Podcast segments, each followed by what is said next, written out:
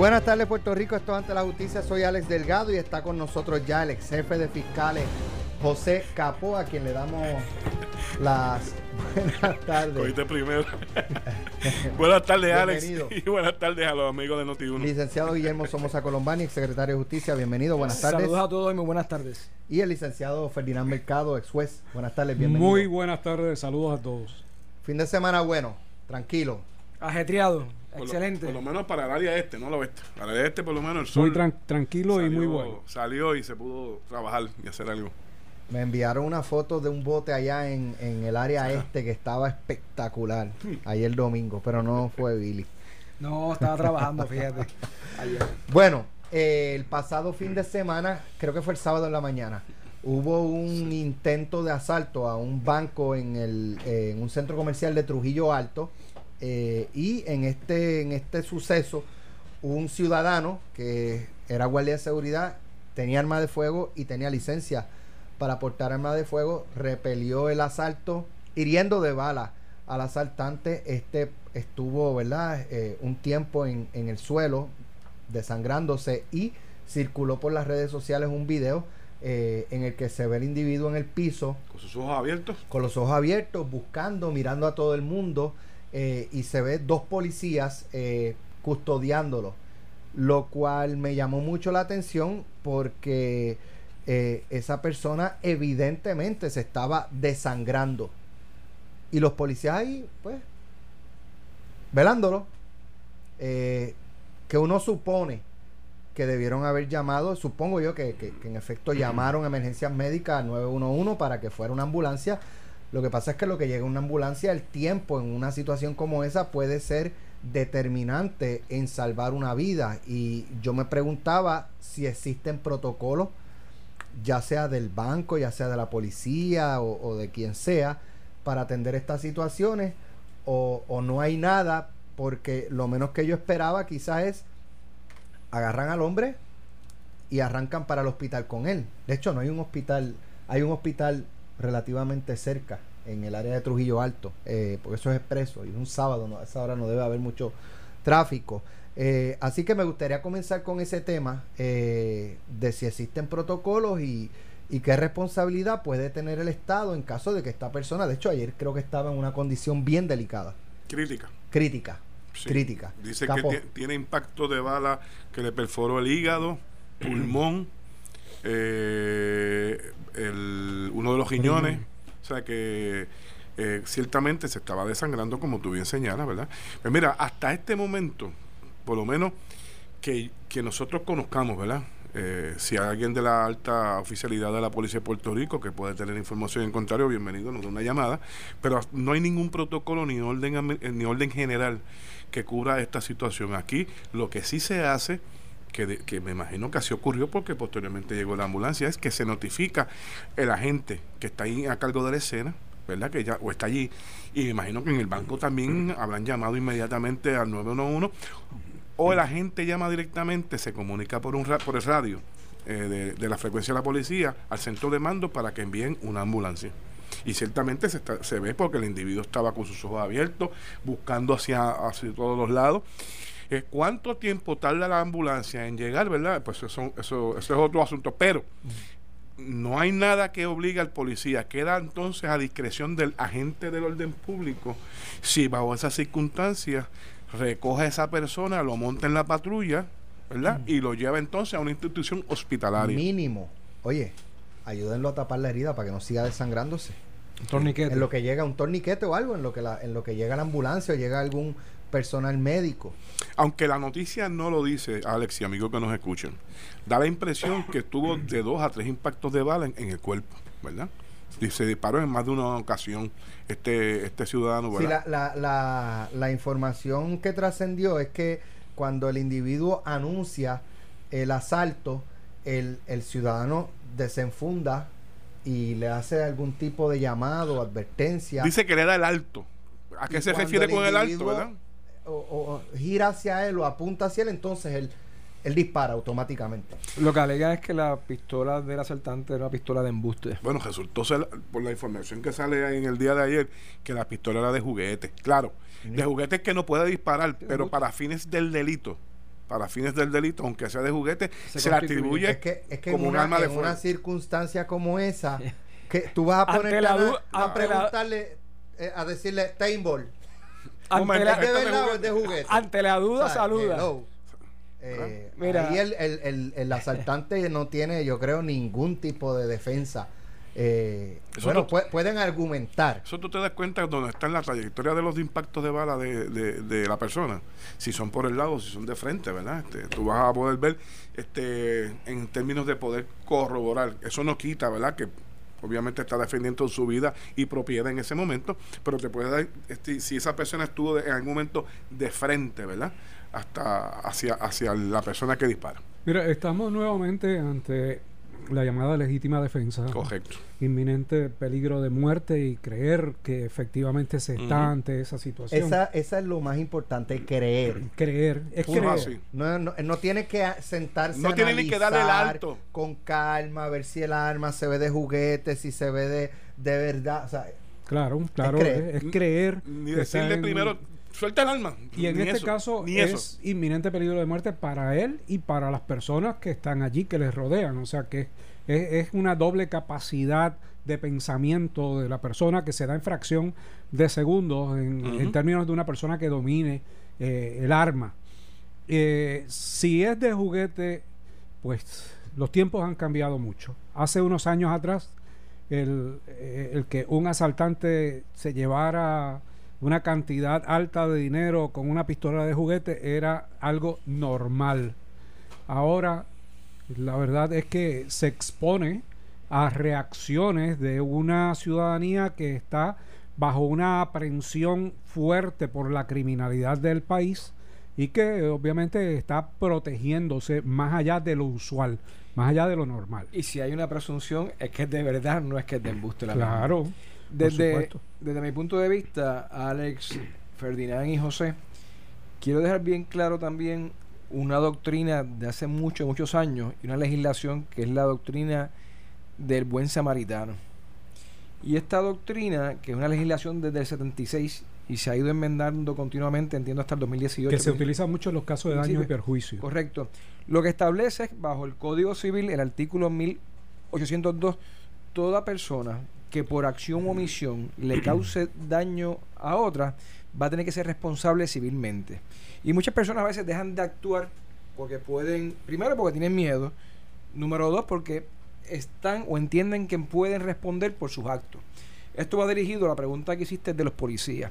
Esa ley establece que todas las personas que están circunscritas al área de la medicina, o los policías y los bomberos, que han cogido algún eh, curso, adiestramiento. adiestramiento de primera ayuda o de primera necesidad con respecto a ello, están exonerados de ese artículo.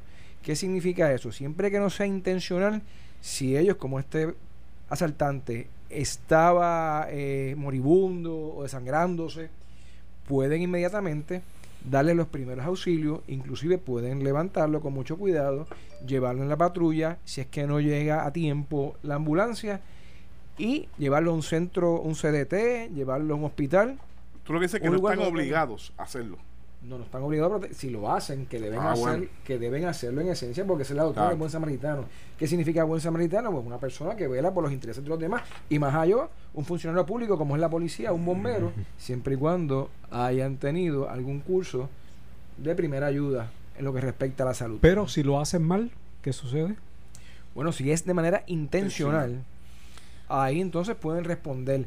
Pero tiene que ser una negligencia mucho más allá, lo que le llaman la negligencia crasa, temeraria, pueden responder.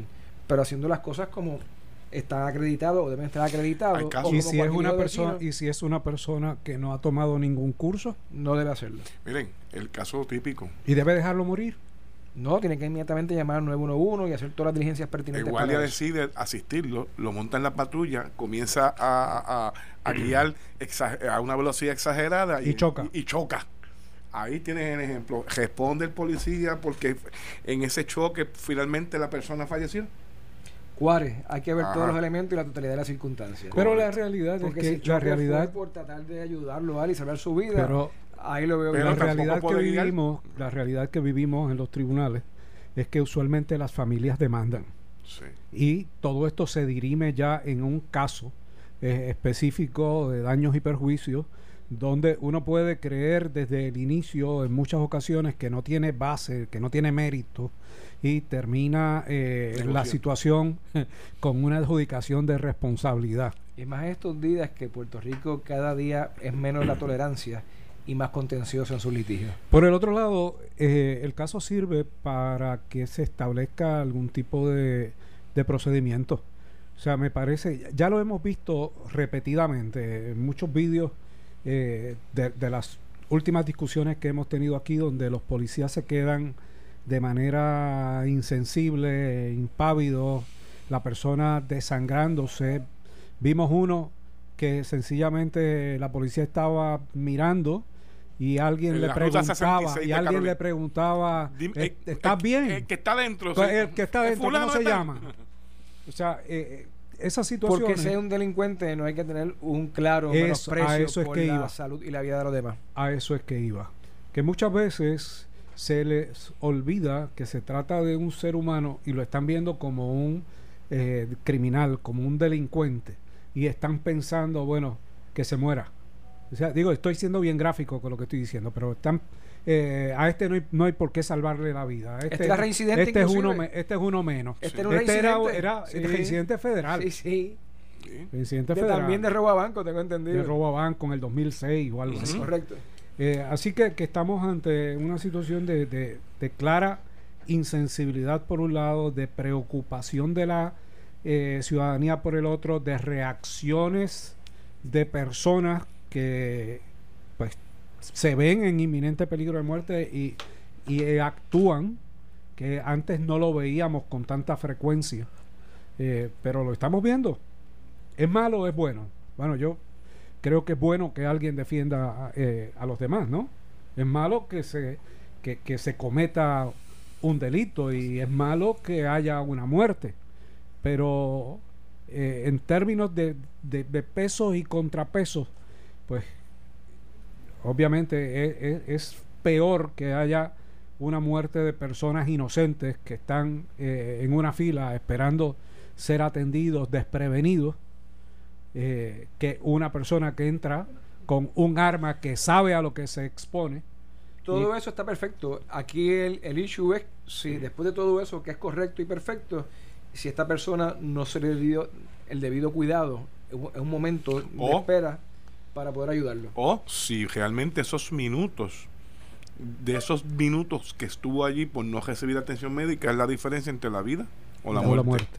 ¿verdad? Por eso, hasta qué punto el, el Estado, teniendo pero- custodia de una persona que se está desangrando, Pero es como dice, es como dice. Ferdinand, es un área que va a tener que revisarse porque si bien es cierto que si hubiese sido un, un oficial del orden público el que resulte le diga un compañero, inmediatamente lo, lo agarran y se lo montan en, En la, la patrulla y primera lo llevan, patrulla ¿verdad? Que prenda, Sí. en la primera que funcione, en la primera de esas se, la lle- se lo llevan Sí, al- el hecho de que sea un delincuente pues no se lo quita, más ¿verdad? Que haya un trato diferente, ¿verdad? Porque es un ser humano a la larga.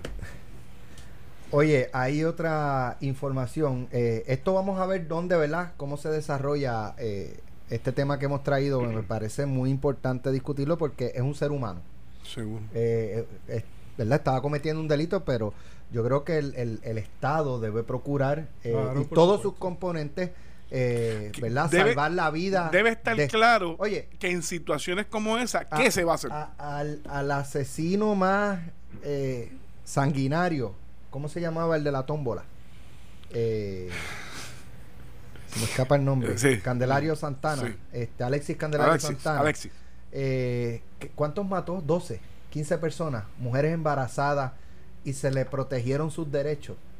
Y se le protegía, ¿verdad? Este, llegaba y- al, y- cuartel, a la- al tribunal con chaleco a prueba de bala para proteger su vida. Y para que quede claro, Alex y los amigos que nos escuchan, no nos cabe la menor duda que la gente allí tiene que, la gente de la policía, inclusive la misma gente del banco, tienen que haber llamado este, a emergencias médicas y de hecho llegó una ambulancia porque posteriormente lo trasladaron a, un hospital. Lo que estamos hablando es si bajo esas circunstancias este, haya, se crea algún deber de parte del oficial del orden público de ante una situación como esa, si lo tiene que mover y no esperar por la ambulancia, ¿verdad?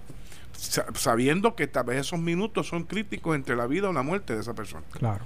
Bueno, en otros temas, la secretaria de Justicia Denise Longo Quiñones, la jefa de fiscales Arlín Gardón, junto a la fiscal de distrito de la Fiscalía de San Juan, el fiscal Víctor Carbonel, informaron que radicaron cargos contra Salvatore Anelo por homicidio negligente. Estos hechos ocurrieron el 7 de julio. y Esto es por, el bebé que cayó del crucero.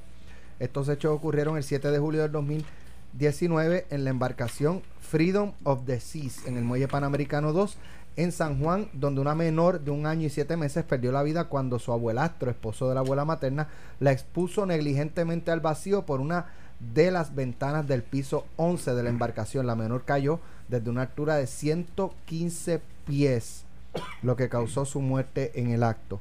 En el día de hoy, el juez Jimmy Sepúlveda de la Sala de Investigaciones de San Juan determinó causa para arresto contra el imputado y le impuso una fianza de 80 mil dólares. La vista preliminar quedó señalada para el 20 de noviembre del 2019. La investigación fue llevada a cabo por el agente Carlos Claudio del CIC de San Juan, en coordinación con los fiscales Iben Nieves y Laura Hernández.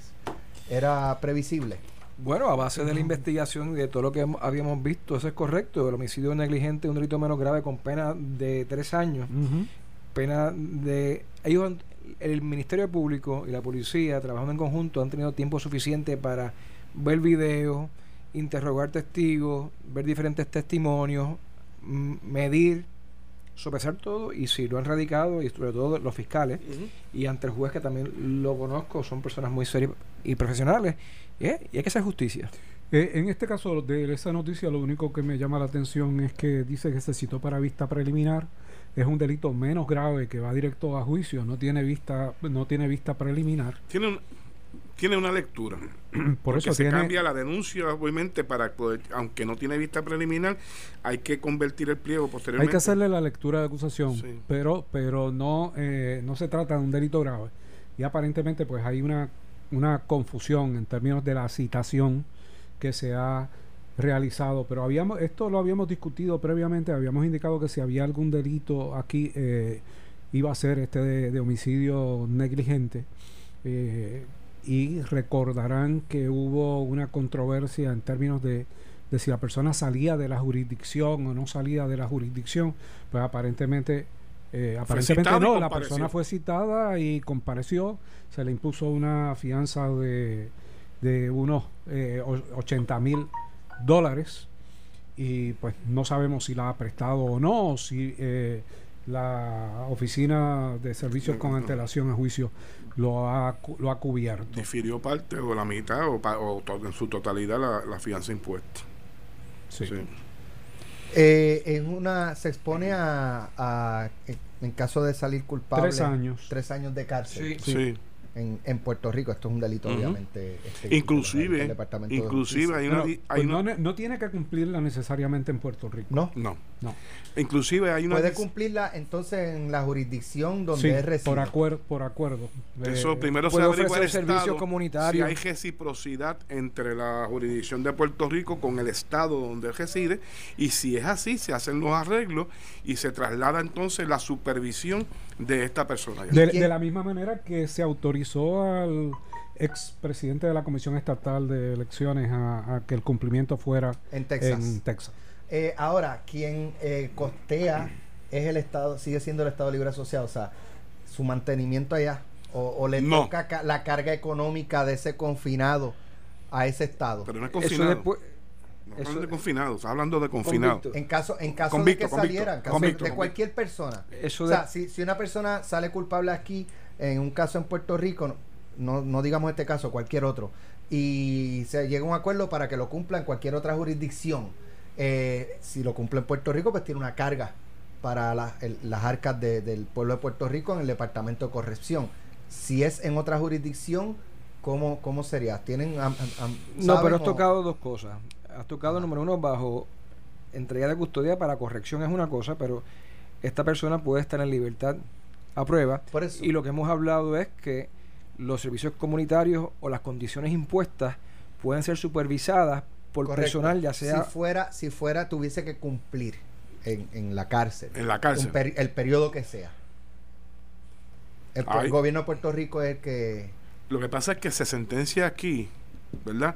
y había un programa antes que se enviaban afuera, pero entiendo que esa corrección cesó, cesó. Como único pudiese estar cumpliendo en ah, Texas, en el caso de Texas era porque estuviera supervisada. Si lo condenaran a servicio comunitario, arresto domiciliario, puede. en caso de estar encarcelado, es que Correcto, correcto. y depende y depende del acuerdo que haya con esa jurisdicción con respecto a la segunda pregunta tuya de quién costea o quién no costea. Para aclararte, para aclararte algo. Vamos a partir de la premisa que sale convicto, ya sea que hace alegación o en sus méritos sale convicto, y del informe presentencia eh, determina de que la pena debe ser cárcel. Puerto Rico, ¿verdad? Porque es aquí. ¿Qué sucede? Hay una disposición del Código Penal que establece que todo, todo delito que aparezca una pena menor de 8 años tiene derecho a la pena alternativa. Alternativa es a la pena de cárcel, puedes hacerlo en restricción domiciliaria. Conversión. ¿Verdad? Eh, todo delito que tenga una, cuya pena aparezca una pena de 8 años o menos puede tener de, beneficio de la una pena alternativa a la cárcel. Y eso ahí podría ser que aunque fuese cárcel, pedir entonces si cualificara para ese beneficio de una restricción domiciliaria, pedir permiso al Estado y hacerlo desde, la residencia. Se lo tienen que justificar al claro, tribunal. Claro, hay que justificárselo al tribunal. Yo, yo creo que el cargo de conciencia de por sí es una pena, eh, es una Ahora es una doble penalidad. es una penalidad, sí. ¿sabes? Sí, en estos casos donde se trata de la, de, la muerte de un niño específicamente que afecta a la familia, eh, abuelos, eh, padres, este, la, verdad es que no hay forma de, de tú penalizar esta situación porque la realidad es que, que, es automático y es solo, o sea, se hace, se hace evidente eh, la situación por el sufrimiento que implica. Ese sentido de culpa. Claro. Ese es él como ser humano, más las implicaciones que puede tener para el gesto del núcleo familiar, ¿verdad?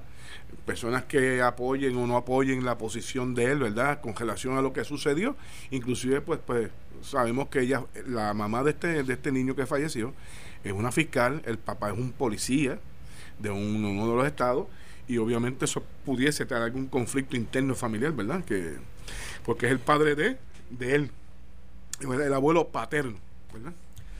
Vamos a hacer una pausa. Tenemos un tema muy interesante. Se llama Nardén Jaime, que ayer anunció que radicaba una demanda contra las personas que le imputan eh, haber cometido delitos en el gobierno de Puerto Rico. Así que vamos a analizar las implicaciones legales de esa demanda cuando regresemos. Ya estamos de regreso aquí en Ante la Justicia Notino 630, Alex Delgado, Ferdinand Mercado, José Capó y Guillermo Somoza.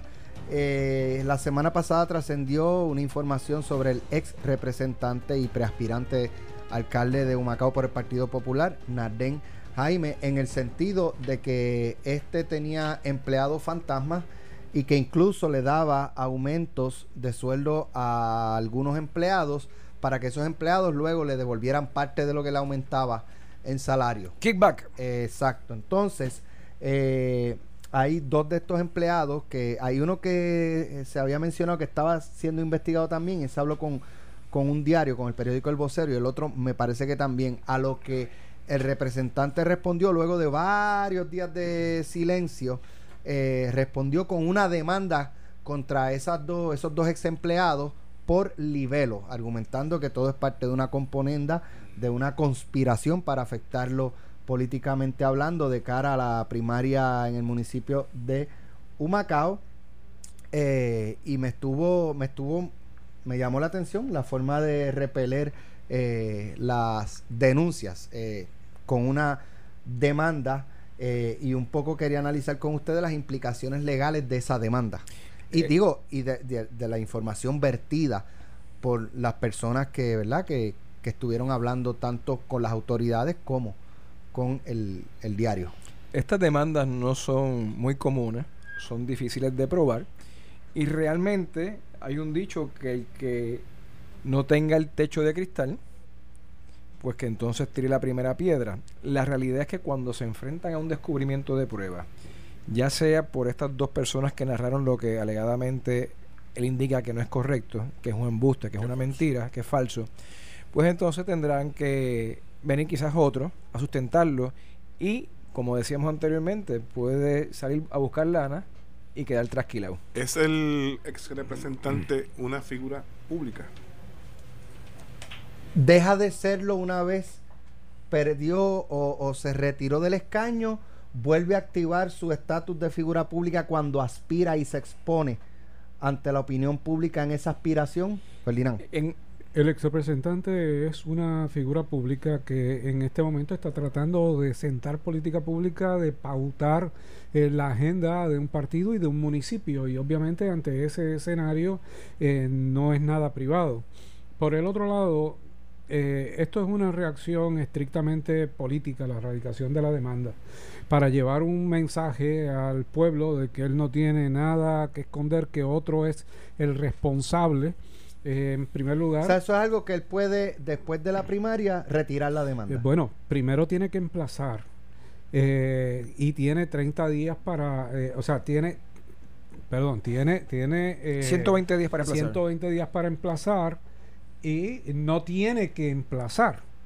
Eh, faltan 14 días para la primaria. O sea, él puede erradicar la demanda, pedir permiso al tribunal para que le autorice los emplazamientos y pasar ese término de tiempo sin, sin, emplaza- emplazar a sin nadie. emplazarlo, por lo tanto, eh, nadie tendría que responder a lo que él haya escrito en los documentos, a menos que alguien se sintiera extremadamente aludido y quisiera comparecer Voluntariamente. voluntariamente al tribunal sin ser emplazado. Pero, pero también puede desistir de la demanda sin perjuicio, retirarla so pena de las costas y gastos si es que la otra parte ha incurrido. No empecé a eso. Si pasan los 120 días, de plano los tribunales están desestimando, tener con la regla 39, la demanda y Pero- solamente Por eso, pudiese a- a él- hacerlo en una próxima él- no ocasión. creo que a él le interese la reacción de nadie eh, de esta ante esta demanda. Esto obviamente es una estrategia, a mi juicio muy mal asesorado, pero es una estrategia para comunicarle al pueblo de Humacao que él tiene la razón y que él tiene la prueba y que quien No tiene está- miedo. que, que no tiene miedo y quien es, quien está diciendo una cosa equivocada son aquellos Sus que él está demandando aquellos que él está demandando. Yo no, no, no veo cosas buenas en este proceso. Primero porque el ex representante está tratando de sustituir a una persona muy querida, muy íntegra, mm, sin problemas durante todos los años que estuvo en esa eh, posición. Eh, por el otro lado, está tratando de sustituirlo hasta la próxima elección. Estamos hablando del término de un año y dos meses. Eh, pero lo que realmente creo que le interesa a Jaime Espinosa es ser alcalde por los próximos cuatro años. Y con esta situación, pues veo que se le puede eh, complicar el escenario. En este momento la comisión evaluadora del Partido Popular Democrático debe estar reunida, por lo menos eso habían indicado. Eh, he escuchado las manifestaciones del secretario general que no estaba complacido ni siquiera antes de que lo cualificaran. Eh, tampoco lo está en este momento, pero si tomara una determinación contraria a Narden Jaime, la comisión para descalificarlo y que no estuviera en la papeleta de la primaria, tendrían que ir al tribunal. Y ello implica desfilar pruebas ante el tribunal dentro de estos 14 días, complicar el escenario y la situación. Eh, a mí me parece que, está en una mala posición si lo que le interesa es ser alcalde de los otros cuatro años y no necesariamente este. Sobre todo cuando el, eh, el alcalde interino, eh, eh, que es una persona que ha estado cerca de 19 años allí, todo el mundo también lo conoce y, y- se torna en una lucha un poco estéril este proceso, mientras uno está aparentemente limpio, el otro está tratando de eh, evadir toda, eh, todos los señalamientos negativos que, que le han caído encima. Me parece que, que eh, el Partido Popular va a, actuar. Tiene dos vías. O lo descalifica y va al tribunal a solicitar esa descalificación para que lo ratifiquen, o sencillamente dice, bueno, ya lo calificamos, aquí todavía no hay pruebas suficientes, vamos a dejar que sea el pueblo el que haga la determinación en la primaria en los 14 ¿Y, qué, días. y, qué, y qué, qué- qué motivaría al partido a revocar su determinación en este momento que eh, él, para poder este, pedir al tribunal que lo descualifique? que él no eh, dijo la verdad o no dijo todo lo que se le pidió, no contestó afirmativamente lo que se le pidió por parte de la comisión. ¿En el formulario que en llenó o en la- ahora cuando lo escucharon? No, no, en el formulario que El llena formulario. para ser Mm. cualificado. Donde aparentemente pues sale información pública de que eh, está bajo una investigación y él no le comunicó a la comisión que estaba bajo in- ah, ningún O tipo sea que él tiene conocimiento que el Departamento de Justicia lo estaba investigando. Correcto. Por, por lo menos eso es lo que se alega. Eso es lo que se lee. Porque él pudo haber no tenido conocimiento Exacto. y es cuestión de prueba. Pero aparentemente pues e- eran más los que tenían conocimiento que los que no tenían, así que por eso es que vemos la reacción del secretario general, que lo escuchamos un poco airado y molesto con, con la situación. Eh, ciertamente es una situación que provoca molestia. ¿Cuál es la diferencia entre, eh, verdad, eh, cuando se trata de una figura pública, la- las denuncias que se hagan, a cuando es una figura, una persona privada? Alicia cuanto- Real, el quantum el- de prueba. el- Adelante, secretario. Sí, pero puede abundar. Mira, hay un escrutinio y unas reglas que se establecen en la cual una, fe- una para hablarlo en revichuela, una figura pública tiene que tener el pellejo mucho más, más duro, el cuero duro, con respecto a una persona que goza de mayor intimidad al ser una persona íntima, una persona Privada. que no es pública, una persona que es privada. Y es una malicia real, o sea, no es un mero error, no es una mera expresión, sino que se tiene conocimiento de que lo que se está diciendo es, Es falso. falso.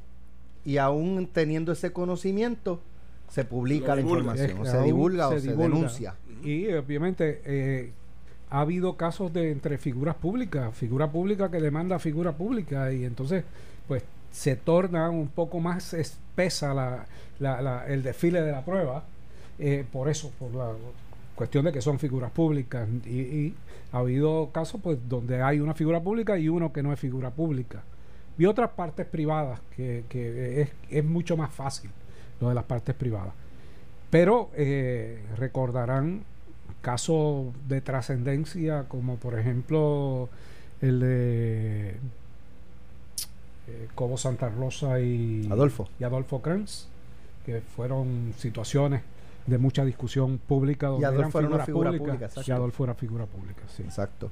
Eh, en este caso me parece a mí que él fue solamente con su familia, no estaba acompañado de, de abogado, lo que me llamó la atención usualmente en este tipo de... de- de- Y domingo. Y un domingo, sí. Domingo. Pero que este- se puede hacer a un tribunal electrónicamente. que está cerrado. Pero porque no esperar Sí, unas bajo horitas su más. man, bajo su man. Unas horitas más, claro, es electrónico y se puede. Pero porque Sí, no esperar el lunes por la mañana, que es el día laborable, ¿verdad? Pero, eh, pero, pero obviamente, ¿por qué no esperar al lunes por la mañana? Porque eh, la conferencia que se hace el domingo para un político es vital porque sale en la cobertura de principio de semana, sale los lunes. Y segundo, ¿por qué no con el abogado? Porque él quería dar la cara. Y eso era importante porque se le había dicho que había estado guardado, que había estado oculto por dos días. Dice eh, López Pagán, que es uno de los que denuncia, eh, dijo eh, que el ex representante Narden Jaime escogía a empleados de su confianza que le podían guardar el secreto. Explicó que el ex representante les aumentaba el sueldo tres meses antes de que finalizara el año fiscal. Mi sueldo va a ser a 1.600 y me aumentaron a 2.450. Entonces, cuando se acercó la quincena, me dice que él era administrador de la oficina, que tenía que devolver 500. Me dice el administrador de la oficina que tenía que devolver 500. Estuve así tres meses, abril, mayo y junio del 2008. Y como tenía problemas económicos, le quedé a deber el dinero y me sacaron del pote, eh, afirmó López Pagan. Eso encontraba, bajo la circunstancia que hemos hablado aquí y que estuvimos exponiendo, que los representantes, en el caso de ellos, bajaron aproximadamente con las dietas y, y el vehículo, ¿verdad? De 110 mil dólares a 73. Y entonces era más propicio para poder llegar a esa cantidad de dinero el hacer este tipo de, Pero eso de fue mucho transacción. más a- Correcto. adelante. Ahí entonces, por eso te estoy diciendo que Ajá. eh, el fundamento entonces no es apoyado en esto, toda vez que eso fue, entiendo que hace como 5 o 6 años, ¿verdad? Aproximadamente. Y en el 2008 Eso fue eso no ocurrió. García Padilla, Batia y Pereyó. Eran los, los presidentes de los cuerpos. y hace como Alejandro cinco años. Y eh, Narden Jaime era representante cuatro años antes.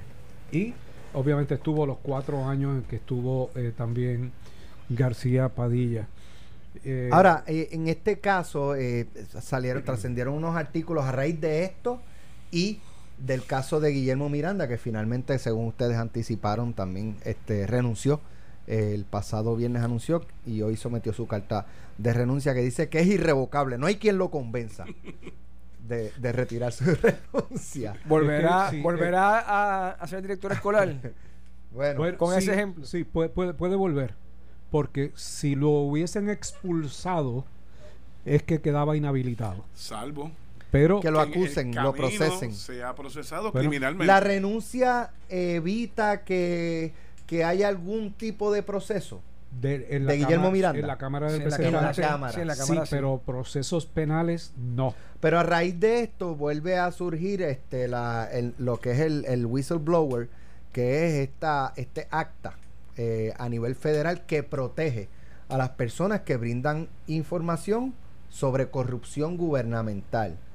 Ahora, en el caso de Narden Jaime, eh, él, ¿sabe? Suena mejor Eso- en eso inglés, es el ¿verdad? Estado. Suena Es- mucho mejor en inglés Eso que en es para proteger al denunciante del Estado, no de una figura como Narden Jaime que ya no tiene que ver nada con el gobierno, o sea, ¿cierto? Sí, correcto. Así que en ese caso, pues no, no aplicaría, pienso yo, y en el caso de, o sea, que, que, que la demanda no prospere porque ese testigo está protegido por ley. La demanda pudiera prosperar, porque volvemos, el whistleblower te Pero protege lo del protege, Estado, lo protege correcto con respecto al. Estado. de que el Estado tome represalias. No con respecto a no personas de una persona privada que tome algún tipo realmente de de reacción. lo que protege es de la erradicación de cargos criminales por él haber participado en, el proceso. No, y también, no, administrativo. Sí, pero no, no protege de una. Pe- Perdóname, aclárame. No protege de una demanda. O sea, no, No. no, demanda no no. da inmunidad. No con respecto a personas particulares. Exacto, Sí. exacto. Solamente que en lo administrativo, si van a tomar represalias con respecto a él, Está pues protegido. entonces está protegido con respecto a ellos, siempre y cuando incurra, ¿verdad? Eh, Y esa, o figura, con unos y parámetros. esa figura se adapta aquí en el Código Anticorrupción. Sí. también. Por ejemplo, por local. ejemplo, el caso de Guillermo Miranda, que esta señora hubiese seguido siendo empleada de él, hace la denuncia y después de hacer la renuncia ella queda protegida de que él tome alguna represalia Si ella- contra ella, si ella le de su empleo. Si ella le hubiese, Pero ya la había tomado, pero ya la había Claro, por eso digo Sí, en este un caso no sí, aplica porque ya, ya, ya había pasado. Pero si Ahora- ella sigue- es empleada de gobierno y ella hace la denuncia contra el legislador, el gobierno no puede tomar represalias contra ella porque está protegida. Ahora, por otro lado, él puede, sí, solicitarle a la policía de Puerto Rico hacer una querella con respecto a la grabación que ya le hizo, que dio a relucir todo esto que estamos viendo Y en ese caso, eh, ella sigue teniendo, bueno, no, no tiene una protección como tal, a menos que el Estado eh, o, o su abogado pida algún tipo de Es que tampoco es empleada, Alex. del Estado Tampoco de- es empleada. un testimonio a cambio de una inmunidad. No sé si lo habíamos analizado Eso aquí es el una jueves. alternativa, pero si todos escucharon al abogado, que el viernes estuvo en varios medios de comunicación, el abogado de la dama, explicando que para su entendido, ella no violó ninguna disposición del Código Penal, el artículo 169, porque la conversación, si bien cierto que fue entre ellos dos solamente, ella muy hábilmente, que yo diría hasta, cuidado si asesorada, empezó a hablar solamente de la gestión del trabajo. Pero ¿por qué me quitan la plaza? Me pasó esto, fíjate. Y como habíamos El dicho, tema era cir- estaba circunscrito al trabajo. al- por la razón por la cual se la había despedido. Lo cual es un acto y ilegal. su abogado está alegando, y lo hizo en pelota dura, y lo hizo en otros medios de comunicación, de que eso no es, esa, esa grabación no constituye delito. Esa es su posición. Me dio la impresión que ella actuó conforme al asesoramiento que tuvo y de esa forma lo hizo. Sí, Pero pero, la protegi- vamos a se aclarar protegió que- la protegió. que independientemente para lo que sea y el motivo, la intención y el tema que sea, el código penal que establece. Estamos de acuerdo, Billy. Yo estoy diciendo la No, no, posición no, del no, abogado, ¿verdad? Que me no estuvo te rara. estoy- no te estoy- o no sea, se establecerá nueva jurisprudencia o se aclarará la pues, jurisprudencia por el Supremo. conteste, No, no Claro. estoy difiriendo de nada. Pero será, será una decisión que el Supremo tendrá que valorar si aquilata la posición del La abogado disposición o no. y Pero la lo que- disposición es lo que tú no dices. hace distinción del tema. Dice, es una Exacto. conversación privada, privada entre las Sí. partes. entre las partes, punto, se acabó. Aunque realmente dudo que llegue allá porque parto la premisa de que no le va a erradicar nada a la dama. Bueno, eh, existe la facultad también de la fiscalía de no radicarle absolutamente Esa fue la nada. alternativa Por que eso. ocultamos el viernes pasado que hablamos. En Pero entonces sería un- una reclamación civil de parte de él. Eh, O, o, o es criminal, Bueno, criminal o criminal y no hay otro. Posteriormente, si hay una investigación y da eh, resultado que se pueda procesar criminalmente y esta señora pudiese ser testigo. La, la fiscalía estaría obligada No. a someterla. No. No. Pues ese es mi punto. No. Pues entonces a él le quedaría una reclamación civil. Eh, con mucha dificultad. sí, pero ¿por qué? No sé. No tendría nada porque él está renunciando voluntariamente. Y, y además tú tienes que poner para- manos limpias que tú cometiste un acto ilegal y vas a reclamar contra la otra parte. Tú tienes al tribunal con las manos limpias. Yo no le veo, Eh, yo, eh, yo no eh, le veo nada. Es un nada caso su- eh, susceptible de una desestimación temprana.